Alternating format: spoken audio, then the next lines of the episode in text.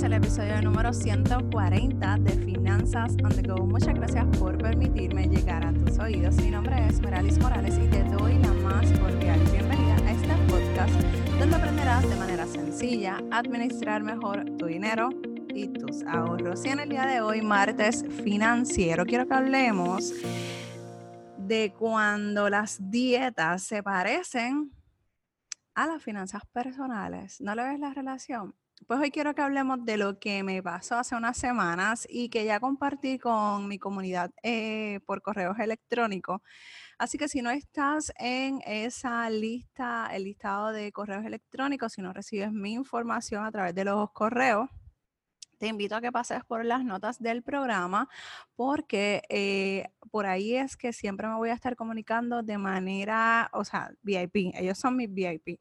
Y ellos son los que se van a enterar primero que todo el mundo de las cosas que estoy haciendo, los proyectos que vienen, las publicaciones, los descuentos, todas, todas estas cosas que he estado trabajando y que voy a estar trabajando durante eh, el mes y el año 2020. Entonces, si no estás, busca en la parte de las notas del programa o si estás viéndome en YouTube, busca en la, en la sección de la descripción del video para que puedas darle copy paste y entonces vayas directo a la página que te estoy mencionando. También voy a estar ofreciendo un taller totalmente gratis de cómo crear tu presupuesto. Así que si estás este, dilucidando de cómo crear tu presupuesto, de cómo trabajar tu presupuesto, el mejor momento de aprender lo básico, la teoría, es ahora porque voy a estar ofreciendo ese taller durante el mes de febrero. Siempre, todos los meses va a haber un taller nuevo algunos que van a ser gratis, otros que van a ser eh, con algún cargo. Así que si quieres saber y quieres enterarte cuándo son las secciones que voy a estar ofreciendo, te invito a que pases por las notas del programa, te anotas y voy a estar dejándote saber por correo electrónico. Entonces, como muy bien saben, si no lo sabes, ya te vas a enterar. Tengo cinco meses de embarazos y la de embarazo es uno. y la verdad es que estoy súper feliz de esperar a otro varoncito porque por mucho tiempo estuvimos eh, buscando este otro bebé. Nosotros tenemos un hijo de 11 años que se llama Jeremy, al que queremos un montón. Y pues queríamos darle un hermanito o hermanita, pero en este caso, gracias a Dios, llegó un niño o viene de camino un niño y estamos bien felices con nuestra familia. La cosa es que en esos eh, estudios que siempre nos mantienen verificando a nosotras las embarazadas, eh, descubrieron que tengo el azúcar alta. Y en, y en, este estado, obviamente, es sumamente peligroso tanto para el bebé como para mí, así que tengo que hacer cambios radicales en mi dieta, en mi forma de alimentarme y en las cosas que estoy eh, haciendo. La realidad es que en mis embarazos yo, yo cuido demasiado mi alimentación cuando estoy embarazada de Jeremy, o sea, yo comía cosas que que aunque me las estuviera comiendo así con la nariz tapada, eh, me, lo, me lo comía porque sabía que le estaba haciendo bien al bebé y siempre este, mantenía una buena alimentación. Yo creo que esas son las dos épocas. Yo sé que eso está mal. Sé que siempre tiene que estar el 100%, o sea, siempre tiene que estar esa buena dieta, pero son cosas que pasan. Este, uno no piensa en uno, uno piensa en ellos. Así que nada, cuando... Eh, cuando estaba embarazada de Jeremy y ahora este bebé, pues, que todavía no tenemos nombre, pues este, la realidad es que yo me cuido, me cuido, me cuidaba con Jeremy y me cuido demasiado, súper bien. Así que cuando me dijeron, tienes la azúcar alta, yo empecé a buscar orientación a través de Google. Esa fue mi primera búsqueda, eh, mamá embarazada, dieta para mamá embarazada con azúcar alta. Y entonces, eh, cada vez que encontraba algo, pues trataba de imitar esa dieta o eh, esa alimentación. Eh, la realidad es que cuando yo me tengo que chequear, o sea, cada vez que yo como, tengo que esperar una hora y verificarme cómo está el azúcar. Pero con esa dieta, que yo estaba encontrando por internet no me estaba funcionando, no me estaba dando resultado. El resultado que yo quería, que era bajarla o mantenerla en menos de 140, que fue lo que, lo que la doctora me recomendó. Y la realidad es que como no estaba teniendo los resultados que yo estaba esperando, que fue lo que hice, pues fui a los expertos. O sea, esto fue cuestiones de varios días. Yo quería tener, empezar a tener los resultados casi al momento. O sea, dejar de eh, de, utilizar o alimentarme de una manera que no estaba siendo beneficioso para mí, para entonces bajar el azúcar, pero que no estaba obteniendo el resultado que yo quería. La cosa es que fui a donde mi hermana, que es nutricionista, es una profesional, sabe lo que es, o sea, ella estudió nutrición pero realmente yo no la quería molestar porque obviamente ella, ella tiene dos niñas y pues está en esa, en esa tarea que yo sé que no es fácil. Así que este, toqué la puerta de ella porque es la eh, persona experta que más cerca yo conozco sobre este tema. Eh, y le dije, le hice un resumen de lo que estaba comiendo eh, durante el día, lo que me estaba, los resultados que estaba obteniendo. Y algo que me llamó la atención y que me dijo, que fue como que me voló la cabeza y yo, ok, necesitaba hablar contigo, porque ella lo que me dice es, mira, el cafecito que te estás tomando durante la mañana, que te lo estás tomando con leche y azúcar, la leche tiene azúcar. Y yo, ¿what? ¿Tú me estás hablando en serio de que la leche tiene azúcar? Y yo le pregunté, ¿para qué le echan azúcar? porque para mí es como que algo irrelevante, es algo que, que, que, para qué tú le vas a echar azúcar a, la leche. Bueno, pues la cosa es que ella me dice, no es que tiene un azúcar directa añadida, es que tiene carbohidratos, así que al tener carbohidratos, esos carbohidratos se convierten en azúcar dentro del cuerpo, o sea, cuando los consumimos, se convierten en, en azúcar obviamente me hacía sentido. Ahora yo podía entender que estaba indirectamente comiendo o ingiriendo eh, azúcar indirectamente. Eh, entonces, obviamente, pues no, no, eso yo no lo sabía. Obviamente yo no estudié nutrición. Ella es la experta. Así que me hace sentido. Todas las mañanas yo me tomaba mi buena taza de café con un poquito de azúcar, pensando que eso era lo que me estaba subiendo el azúcar por las mañanas y ya tú sabes que lo que estaba metiendo era la doble tanda de azúcar al cuerpo y yo ni siquiera lo sabía. Y no, no quiero que este episodio se convierta en una clase de nutrición, pero quería eh, entrar en detalle porque sí yo había comentado un poco en el correo electrónico que había enviado a mi comunidad, pero no había entrado en tantos detalles. Eh, entonces, la cosa es que al mi hermana ser una experta en el área, pues obviamente ella me dio algunos consejos de las tazas que tengo que comer, por ejemplo, de arroz, cosas que puedo, que puedo eliminar de mi dieta, que estoy alimentándome, que yo no sabía que tenía azúcar. Pues entonces cuando yo empecé a ver ese panorama totalmente diferente que ella me presentó, me hizo sentido muchas cosas. Y tú te preguntarás qué tiene que ver esto con las finanzas personales, o sea, qué tiene que ver las, eh, la nutrición con las finanzas personales o las dietas con las finanzas personales. La cosa es que comencé eh, a hacer mis ajustes y te voy a explicar qué tiene que ver y cómo, y cómo yo los relacioné. Comencé a hacer mis ajustes alimenticios, a ser bien meticulosa en lo que ingiero, en lo que tiene, eh, a leer las etiquetas que antes no las leía porque me parecía que era saludable porque tampoco soy, yo he sido de comer demasiada comida, yo siempre como poco, pero eh, eso poquito que me estaba alimentando, pues realmente muchas de esas cosas tienen azúcar. Así que empecé religiosamente eh, a comer en las horas que se supone que comiera, porque eso era otra cosa que hacía mal, eh, a, hacer mis meriendas, hacer mis eh, porciones, comer por porciones. O sea, empecé a hacer un cambio radical, pero paulatinamente. No fue, fue algo estricto, pero no fue de la noche a la mañana, porque al principio estaba yo sola, después me fui con mi hermana, mi hermana me dio los consejos, yo los seguí poco a poco y ahí entonces es que empecé a ver ese, ese movimiento para, para que ese azúcar bajara.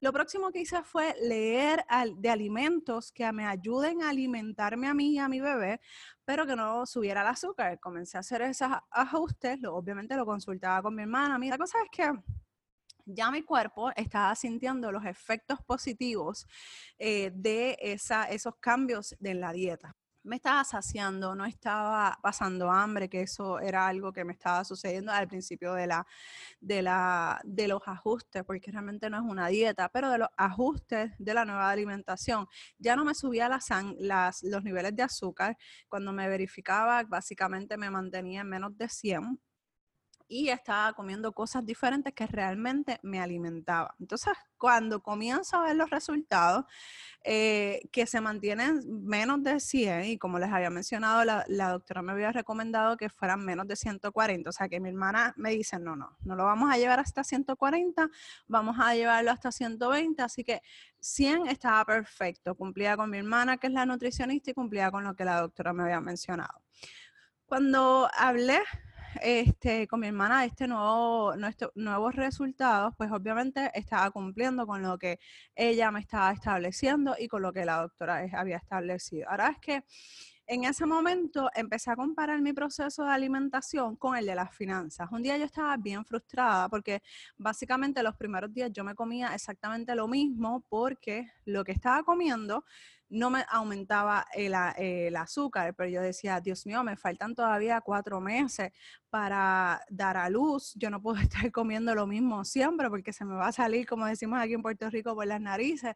Y la realidad es que al principio fue frustrante, pues al estar frustrada, al estar, al no recibir los resultados que yo estaba esperando o, por los que yo creía que estaba trabajando, pues sinceramente me sentía bien triste, bien desanimada, porque yo decía, Dios mío, pero ¿qué, qué tengo que hacer? ¿Qué tengo que ajustar? ¿Qué más tengo que eh, eh, trabajar para poder ver el resultado que yo quería? Porque realmente trataba de comer menos, trataba de comer este, saludable pensando que lo que estaba haciendo estaba bien, pero realmente no, ya ustedes saben, o sea, ya escucharon que la leche tiene azúcar o por lo menos tiene carbohidratos que se convierten en azúcar.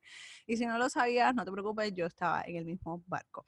Pero nada, ¿cuál fue el resultado cuando yo me di cuenta que este era el mismo proceso que me estaba el que estaba viviendo cuando yo empecé a hacer los ajustes financieros y cambiar mi forma de gastar mi dinero y administrar mi dinero.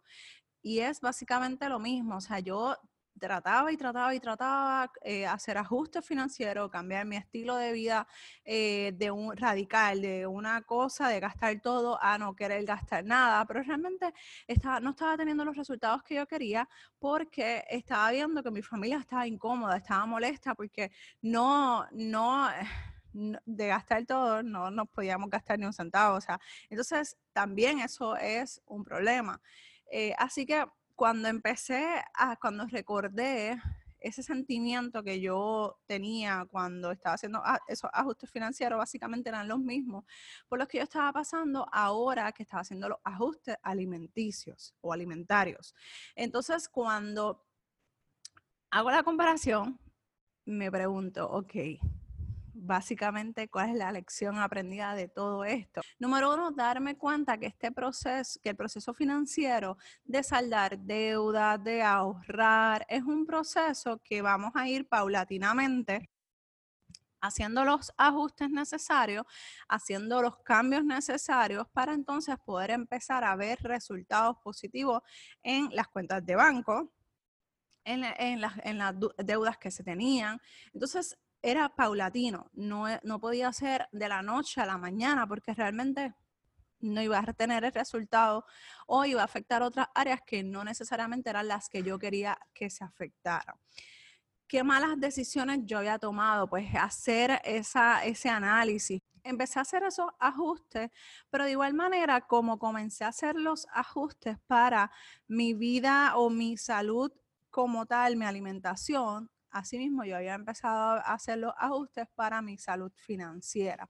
Cuando comencé a tomar decisiones diferentes, entonces es que empecé a ver ese movimiento, así como empezaron a bajar los niveles de azúcar, empecé a ver ese movimiento positivo en la cuenta de ahorro, en que bajaron las deudas, en que empecé a cancelar las tarjetas de crédito, en que empecé a saldar los préstamos que tenía. Ahí fue que yo dije, oye, estas decisiones que aunque me duelen un poco, porque me gusta el cafecito bien cargado, con buena leche, con mucho azúcar, pues no, no me lo puedo seguir tomando así, no puedo seguir tomando las mismas decisiones financieras del pasado porque me están consumiendo mi dinero.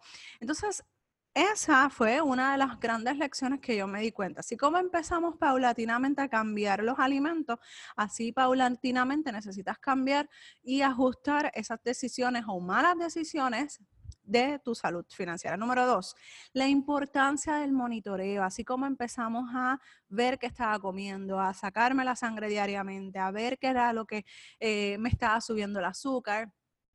Asimismo, necesitamos empezar a monitorear nuestros gastos. Y sí, esto es una cantaleta que lo vas a escuchar básicamente todos los días. Necesitas crear tu monitoreo de gasto, necesitas ver en qué estás gastando tu dinero, necesitas ver qué estás haciendo con tu dinero, hacia dónde se va tu dinero. Así como estaba anotando cada alimento que, que consumía, así necesitas hacer un monitoreo de gasto para ver qué es, cuáles son los ajustes que necesitas hacer. ¿Tú te crees que a mí no me dio, o sea, dolor no poderme tomar ese cafecito eh, por las mañanas cargaditos, calientitos, con mucha leche, con la leche? O sea, sabía soso, pero me lo tomaba porque yo sabía que era por mi bien, era un sacrificio que este sacrificio no me va a durar más de cuatro meses. Ya yo sé que de aquí a junio yo me voy a tener que tomar mi cafecito soso hasta que yo dé a luz, hasta que yo sepa que mi hijo está bien y yo esté bien, pues me lo voy a seguir tomando y no pasa nada, es horrible. Los cafeteros saben que un café soso es como que fuchi, como decimos aquí en Puerto Rico. Pero, pero cuando tú ves los resultados y sabes que eh, tu vida, eh, tu salud está en juego, tú vas a hacer los cambios necesarios. Entonces, si estás pasando por una salud financiera quebrantada, si tienes una situación financiera crítica, necesitas hacer ajustes. Deja de estar tomando ah, los, mismos, las mismas malas decisiones, deja de tener esos mismos comportamientos financieros que sabes que no te están beneficiando. Esto es algo de vida o muerte, literalmente, porque si, y, a lo mejor tú me dices, pero qué exagerada, Merali Sí, porque esto te consume la vida. El saber que no vas a poder eh, que no vas a poder descansar, que no vas a poder dormir porque te estás rompiendo la cabeza. ¿Cómo voy a pagar la luz? ¿Cómo voy a pagar la casa? ¿Cómo voy a pagar el colegio de los nenes? Te está consumiendo la vida, te está consumiendo tu tu descanso. Y el descanso es sumamente importante. Necesitas descansar, necesitas estar en paz financieramente. Así que es bien importante que tú te des cuenta que hay que hacer ajustes sí o sí. Así como yo cambié radicalmente mi, alimentación y cambié mi forma de eh, ver la comida, pues así mismo tienes que hacer con tus finanzas personales. En fin, el monitoreo de gasto yo sé que es súper antipático, es una tarea que a nadie le gusta, ni siquiera a mí, es porque es aburrida, pero es súper necesaria. Ahí vamos a darnos cuenta en qué estamos gastando y malgastando nuestro dinero, porque recuerda, como siempre he dicho, no es no gastar, es saber gastar y cuándo gastar.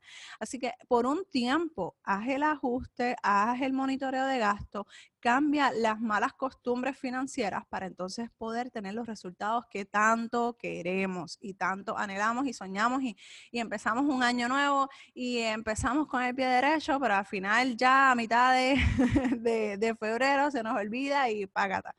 Aquí no ha pasado nada y seguimos con los mismos comportamientos. Así que cuidado con eso. Número tres, aprendizaje número tres, consultar un experto. Cuando yo empecé a hacer estos ajustes míos, o sea, yo consultando con Google, imagínate tú, eh, que no está mal, pero no todo se puede consultar con Google.